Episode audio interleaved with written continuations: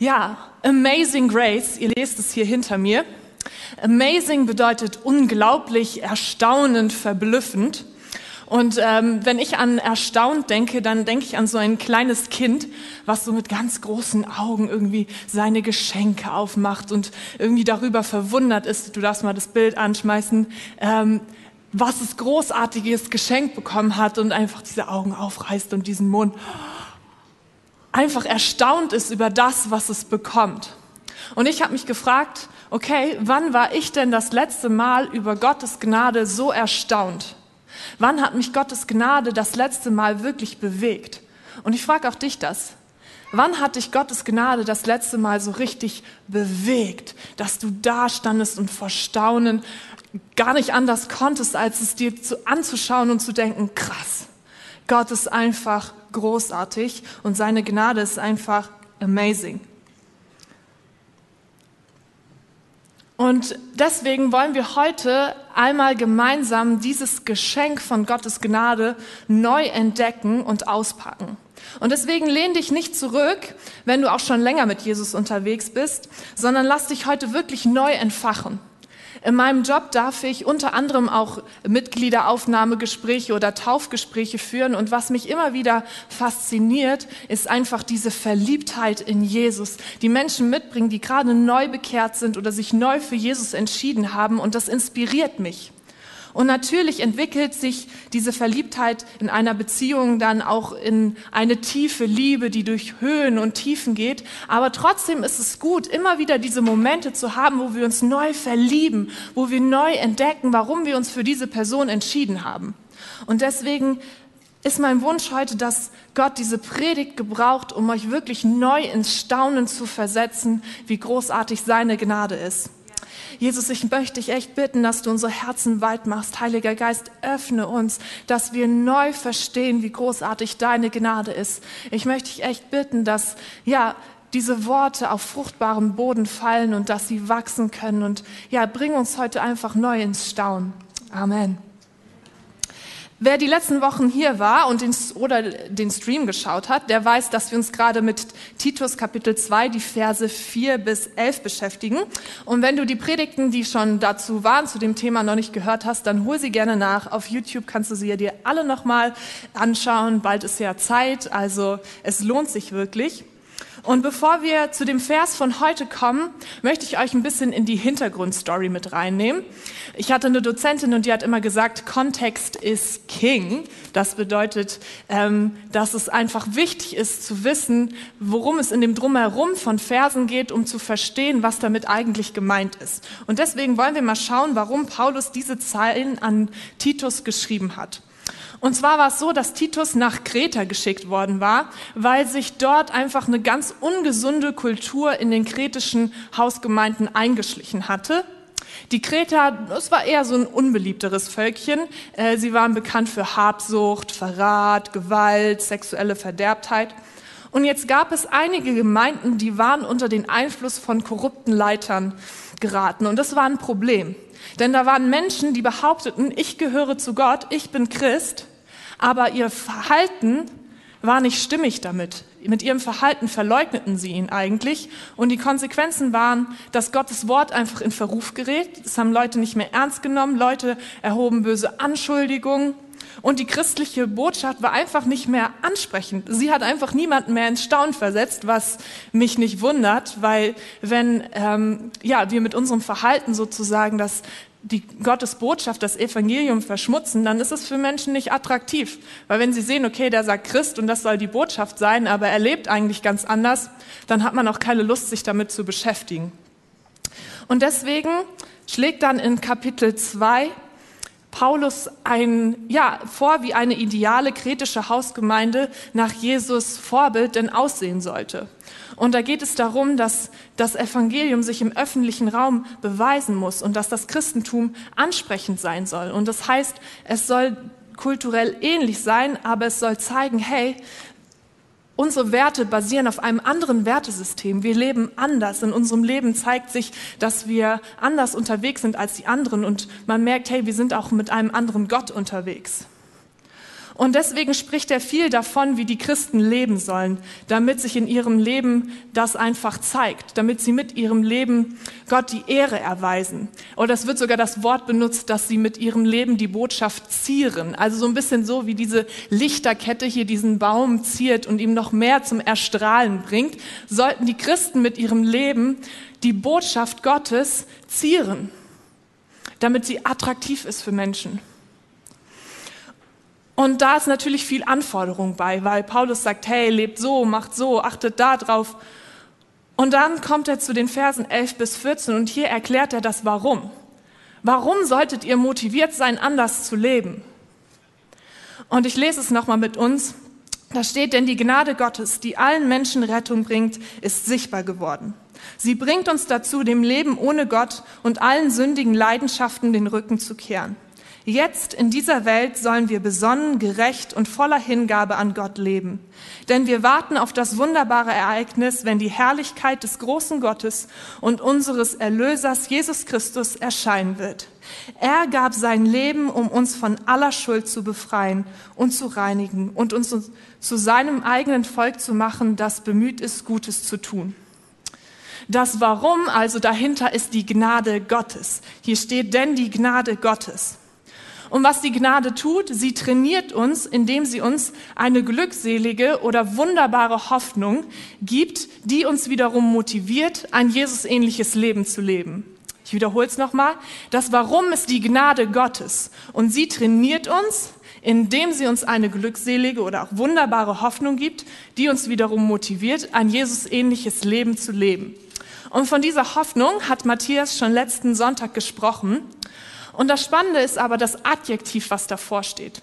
Das bedeutet glückselig oder wunderbar. Und das Interessante daran ist, es beschreibt einen Zustand der Zufriedenheit, der Abhängigkeit von Gott. Gnade führt also in die Abhängigkeit Gottes und raus aus der Abhängigkeit der Umstände. Es ist eine Zufriedenheit, weil Gott den Mangel in uns füllt. Weil wir wissen, hey, Gott ist genug in unserem Leben. Und sind wir mal ganz ehrlich, wer wünscht sich das nicht für sein Leben? Eine Zufriedenheit, eine Unabhängigkeit von den Umständen, erfüllt zu sein.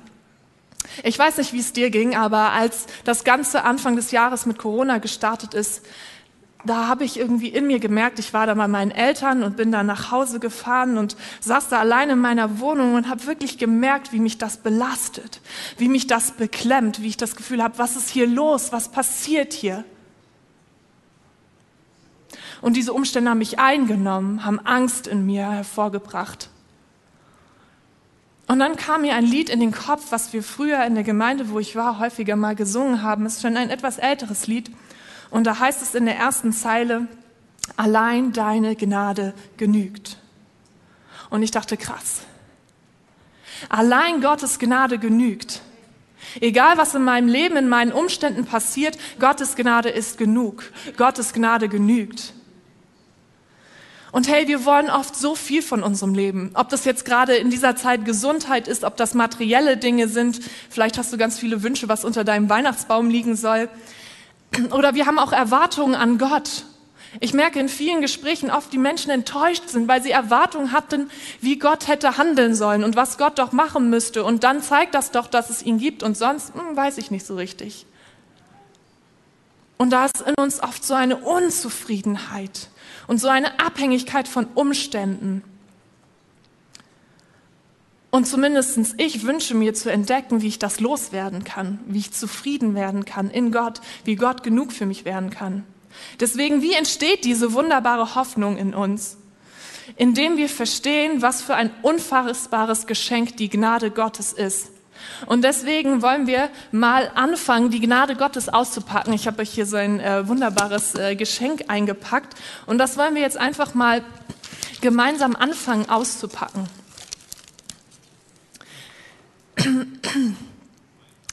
Und dafür will ich mit euch an den Anfang der Geschichte zurückgehen, denn Gottes Gnadengeschichte zieht sich eigentlich wie so ein roter Faden durch die ganze Bibel bis in unsere heutige Zeit hinein.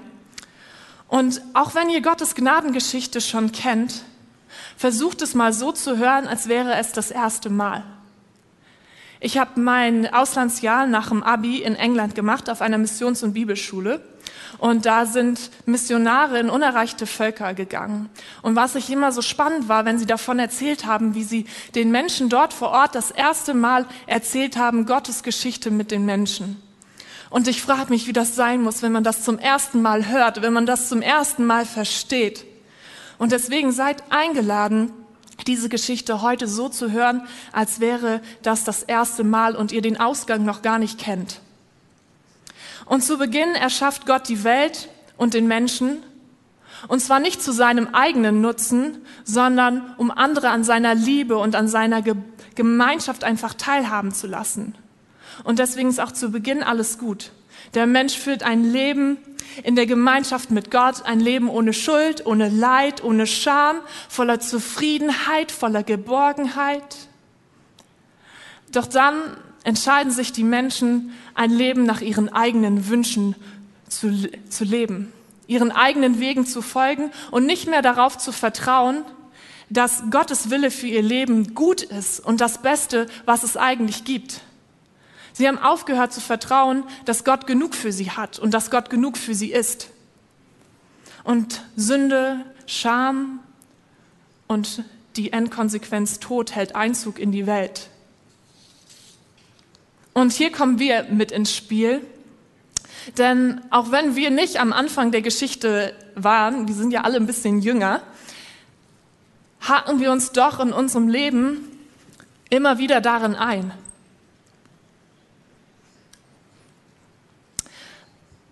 Sünde heißt ja Zielverfehlung. Das Ziel zu verfehlen, nach Gottes Willen zu leben. Und ich glaube, wenn wir ehrlich zu uns sind, dann kennt jeder diese Momente, in denen wir unser Ziel verfehlen. Jesus fasst es eigentlich mal ganz simpel zusammen, was es bedeutet, nach Gottes Willen zu leben, Gott zu lieben, den Nächsten zu lieben wie sich selbst. Und also ich zumindest scheitere in jedem der Punkte immer und immer wieder. Auch wenn ich es gerne will, auch wenn ich es gerne möchte, das Gute zu tun, Gottes Willen und Wegen zu folgen, passiert es mir doch immer wieder, dass ich selbstsüchtig bin, dass ich nach dem handle, wie ich es für mein Leben will. Und ich merke, ich bin gefangen.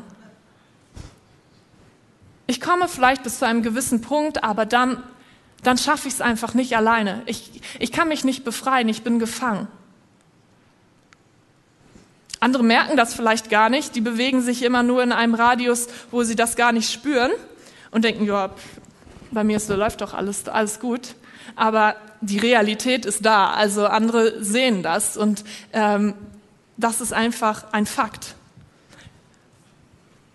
Und das ruft vielleicht auch unterschiedliche Emotionen in uns hervor. Eine, einige fühlen sich vielleicht dadurch schuldig, andere schämen sich, andere haben das Gefühl, ich kann nicht genügen.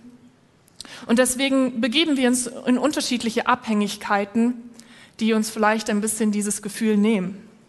Und wir merken einfach, dass wir uns aus eigener Kraft nicht befreien können. Es ist also nicht mehr eine Geschichte, die nichts mit deinem Leben zu tun hat, die dein Leben nicht berührt, sondern du selber bist eigentlich Protagonist. Hier entscheidet sich auch dein Schicksal. Deswegen pass gut auf. Es geht hier um dich, es geht hier um deine Geschichte. Aber schon ganz am Anfang zeigt Gott uns, dass er gnädig ist. Ja, Adam und Eva sind nackt und schämen sich dafür. Und was macht Gott? Er opfert ein Tier, gibt ihnen die Felle, damit sie etwas zum Anziehen haben. Und kurz danach verheißt er schon jemanden, der einmal kommen wird, um uns aus Gefangenschaft zu befreien. Und Gott zeigt, er ist gnädig. Aber erstmal geht es nicht so zuversichtlich weiter, denn die Menschen leben ein Leben an Gott vorbei. Sie sind verdorben und Gott will sie am liebsten vernichten. Alle. Und das hätte auch für dich bedeutet, dass es dich nicht gäbe. Aber Gott ist gnädig. Er rettet Noah und seine Familie und die Geschichte geht weiter. Er erwählt einen Mann namens Abraham. Und durch ihn und seine Familie will er eines Tages dich segnen. Aber was macht Abraham? Er ist mit seiner Frau unterwegs. Er gibt sie bei einem König als seine Schwester aus. bedeutet das, du kannst nicht mehr den Segen empfangen, weil die beiden keine Nachkommen mehr haben können, weil der König Abrahams Frau heiratet? Nein, Gott ist gnädig. Gott ist gnädig und er verhindert das und die beiden bekommen einen Sohn. Und die Familie wächst zu einem Volk heran. Dieses Volk heißt Israel. Und dieses Volk soll ein Hinweis sein auf den einzigen Gott. Und durch das Volk sollen die Nationen wiederhergestellt werden, damit auch du Gott begegnen kannst.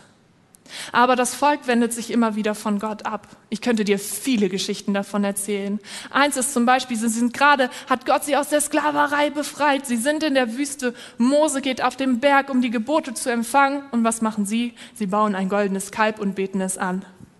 Hätte ich verstanden, wenn Gott da Schluss mit ihnen gemacht hätte. Aber Gott ist gnädig. Ja? Und es geht weiter. Könige fallen, leben kein Leben nach Gott die Israeliten leben nicht so, wie Gott es möchte für ihr Leben. Exil, Vertreibung. Ist das das Ende? Auch für dich? Nein, Gott ist gnädig. Und er sagt, hey, ich komme eines Tages selber. Er verheißt es. Aber es vergehen einige Jahrhunderte Stille. Hat Gott aufgegeben? Bedeutet das sein Leben in Gefangenschaft für dich? Bedeutet das das Ende für dein Leben? Nein, denn es wird ein Kind geboren. In Matthäus 1, 21 bis 23 lesen wir, Sie wird einen Sohn zur Welt bringen. Du sollst ihm den Namen Jesus geben, denn er wird sein Volk von allen Sünden befreien. Als das geschah, damit sich erfüllt, was Gott durch seinen Propheten angekündigt hat. Seht, die Jungfrau wird ein Kind erwarten, sie wird einen Sohn das Leben schenken und er wird Immanuel genannt werden, das heißt, Gott ist mit uns. Gott macht seine Verheißung wahr. Ja, er wird selber Mensch in seinem Sohn. Und du musst dir mal vorstellen, wie krass das ist. Dass Gott, der Schöpfer des Universums, der immer war und der immer sein wird, sich so klein macht. Sich verletzlich macht, sich angreifbar macht weil er uns Menschen nicht aufgeben will, weil er gnädig ist. Und dieses Kind wächst zu einem Mann heran, in dessen Leben sich die Verheißungen, die uns die Propheten schon gegeben haben, erfüllen. Menschen werden geheilt, sie erleben Befreiung. Er erzählt von einer neuen Zeit, die anbricht, von Vergebung, Wiederherstellung. Und weißt du was? Jesus war kein Übermensch. Er hatte keine Superkräfte, die es ihm total leicht gemacht haben. Er hat gefühlt wie du. Er, er war genau den gleichen, gleichen Versuchungen ausgesetzt, eigene Wege zu gehen, seine Identität woanders zu suchen. Aber an, an ihm kannst du beobachten, was es heißt, Gott und die Menschen zu lieben, sich im Verhalten nach Gottes Willen auszurichten, selbstlos zu sein. Er lebt das Leben, was Gott sich eigentlich für dich und mich erdacht hat. Ein Leben in Beziehung zu seinem Vater, abhängig von ihm. Für ihn war Gott genug. Und ausgerechnet er, ausgerechnet er wird zum Tode verurteilt, soll am Kreuz hingerichtet werden.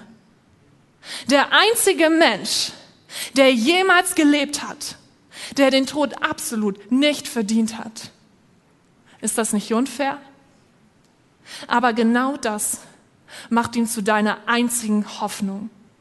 Denn nur jemand, der ohne Schuld ist, der nie das Ziel verfehlt hat, kann dich freikaufen.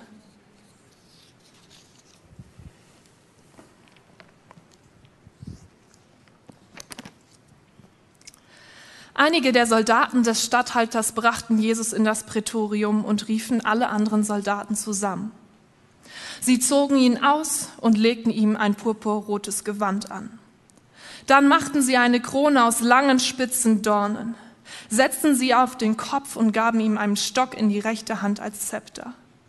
Daraufhin knieten sie vor ihm nieder, verhöhnten ihn und gröten, sei gegrüßt, König der Juden. Und sie spuckten ihn an, nahmen ihm den Stock weg und schlugen ihn damit auf den Kopf.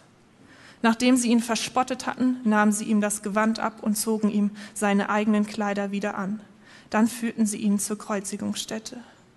Auf dem Weg begegnete ihnen ein Mann namens Simon, der aus Kyrene stammte. Den zwangen sie, das Kreuz für Jesus zu tragen. Dann zogen sie hinaus zu einem Ort namens Golgatha, das heißt Schädelstätte. Die Soldaten gaben ihm Wein, der mit bitterer Galle vermischt war.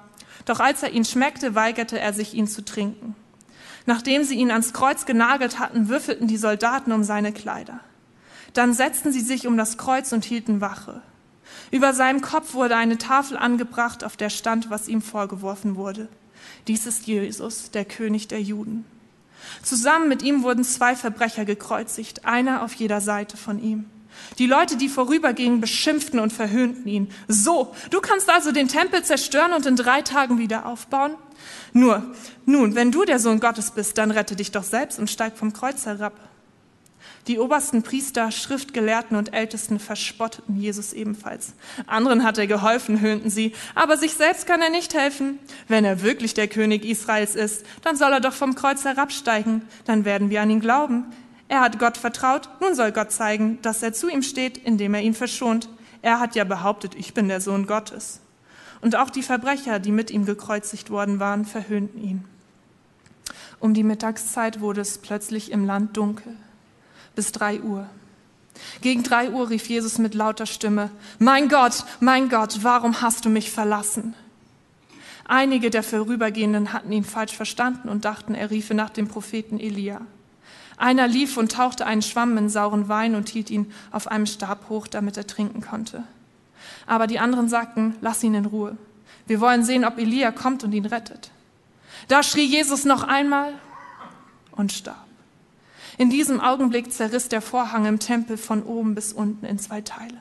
Die Erde bebte, Felsen zerbarsten, Gräber öffneten sich und die Leiber vieler, gottesfürchtiger Männer und Frauen, die schon längst verstorben waren, wurden von den Toten auferweckt.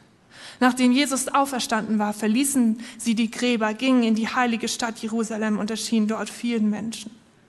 Den römischen Offizier und die anderen Soldaten, die ihn gekreuzigt hatten, überkam Todesangst bei dem Erdbeben und den anderen Ereignissen. Sie sagten, es stimmt, das war wirklich Gottes Sohn. Jesus hat sich entschieden, den Tod aus sich zu nehmen, damit du und ich, die wir es einfach absolut überhaupt gar nicht verdient haben, von unserer Schuld, aus unserer Gefangenschaft befreit werden. Das ist pure Gnade. Das ist der Höhepunkt von Gottes Gnadengeschichte. Und deswegen lesen wir in Titus 2, Vers 14, er, Jesus gab sein Leben, um uns von aller Schuld zu befreien. Es ist wirklich das kostbarste Geschenk.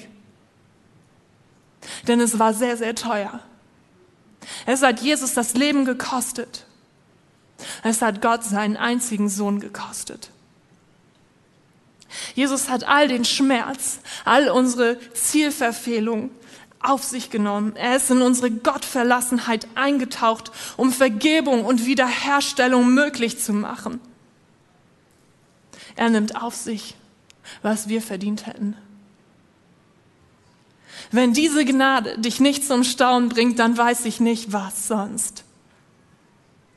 Ohne sie gäbe es einfach keine Hoffnung für dich und für mich. Sie ist das Einzige, was uns befreien kann. Das ist Amazing Grace. Und du kannst diese, dieses Geschenk im Glauben annehmen.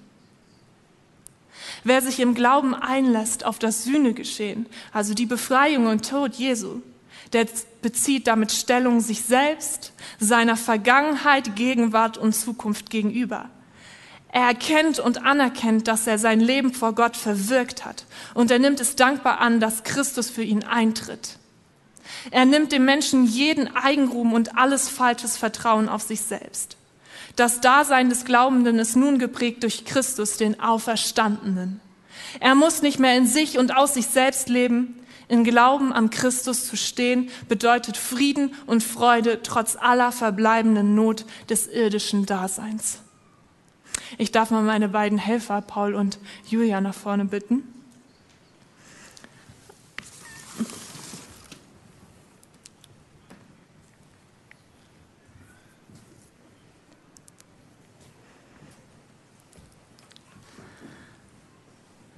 Wenn wir im Glauben dieses kostbare Geschenk, was Jesus dir geben will, annehmen, dann befreit er uns aus unserer Gefangenschaft. Und er hakt uns ein in seine Gnadengeschichte. Wir können Teil werden davon. Und merkst du, was der Unterschied ist? Wir können uns bewegen, wenn wir abhängig sind von Gott. Nicht wie unsere Abhängigkeit von, von unseren Zielverfehlungen, da wo wir gefangen sind. Wenn wir abhängig sind von Gott, wenn wir uns in seine Gnadengeschichte einhaken, dann sind wir frei, uns an seiner Gnade entlang zu bewegen. Und wenn du dich dort drin einhakst, dann wirst du merken, Gottes Gnade ist genug. Sie ist genug, um dich zu befreien. Sie hält dich, sie trägt dich. Wir probieren das zwar hier jetzt nicht aus, aber ich kann es dir versprechen. Gottes Gnade ist genug, um dich zu halten, um dich zu befreien. Und Gottes Gnade ist auch genug, sodass du nichts dazu beitragen kannst. Du hast sie nicht verdient und du kannst sie dir nicht verdienen. Es ist allein Gottes Werk. Du kannst es nur im Glauben annehmen. Und du wirst merken, es ist genug, egal welche Umstände in deinem Leben sind. Weil du abhängig bist von Gott und weil du weißt, dass das wichtigste und größte Geschenk, dass du das schon längst erhalten hast. Deine Befreiung, ewiges Leben. Gottes Gnade ist genug. Und deswegen staune einfach neu darüber, staune über Gottes Gnade und lass dich von dieser tiefen Freude erfüllen. Und da ist diese glückselige, diese wunderbare Hoffnung, die Zufriedenheit gibt, weil Gottes Gnade genug ist in unserem Leben. Und auch wenn vielleicht Weihnachten dieses Jahr ganz anders ist, als wir es uns erdacht haben oder als wir es gerne feiern würden, dann möchte ich dich ermutigen, feier es. Feier Jesus dafür. Feier den Anfang dieser großartigen Gnadengeschichte. Weil Jesus auf diese Welt gekommen ist, war es möglich, dass wir befreit werden, dass wir gerettet werden. Und deswegen möchte ich dich einfach ermutigen, feier das. Und weiß, wisse einfach, Gottes Gnade ist genug. Das ist alles das, was an Weihnachten zählt. Dass es dort den Anfang nimmt. Und Gott möchte wirklich mit dir seine Gnadengeschichte weiterschreiben. Er ist nicht am Ende angekommen. Er will, dass auch seine Gnade sich in deinem Leben einfach zeigt und verwirklicht. Danke, ihr zwei. Ich klinke mich mal hier wieder aus, aber nicht im Wirklichen. Ich möchte gerne zum Abschluss euch nochmal diesen Liedtext ganz vorlesen und macht gerne eure Augen zu und lernt neu zu staunen, lernt neu euch an Gottes Gnade einfach, ja, ich sag's einfach mal so satt zu essen und zu wissen, dass das einfach reicht, dass das ist das, was ihr braucht. Allein, sei, allein deine Gnade genügt, die in meiner Schwachheit Stärke mir gibt. Ich gebe dir mein Leben und was mich bewegt. Allein deine Gnade genügt. Ich muss mich nicht länger um Liebe bemühen. Ich habe Vertrauen zu dir.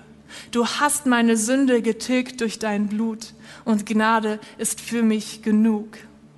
Das Blut Jesu lässt mich gerecht vor dir stehen. Es hat alle Schuld gesühnt. Die Gnade hat über Gericht triumphiert und nun bin ich frei in dir. Allein deine Gnade genügt, die in meiner Schwachheit Stärke mir gibt.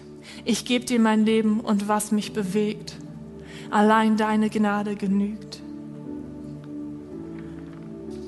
Lass uns gemeinsam beten.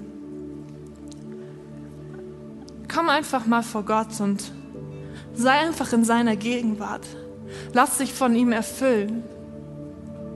Lass diese Gnade auf dich wirken und lass dich neu ins Staunen versetzen.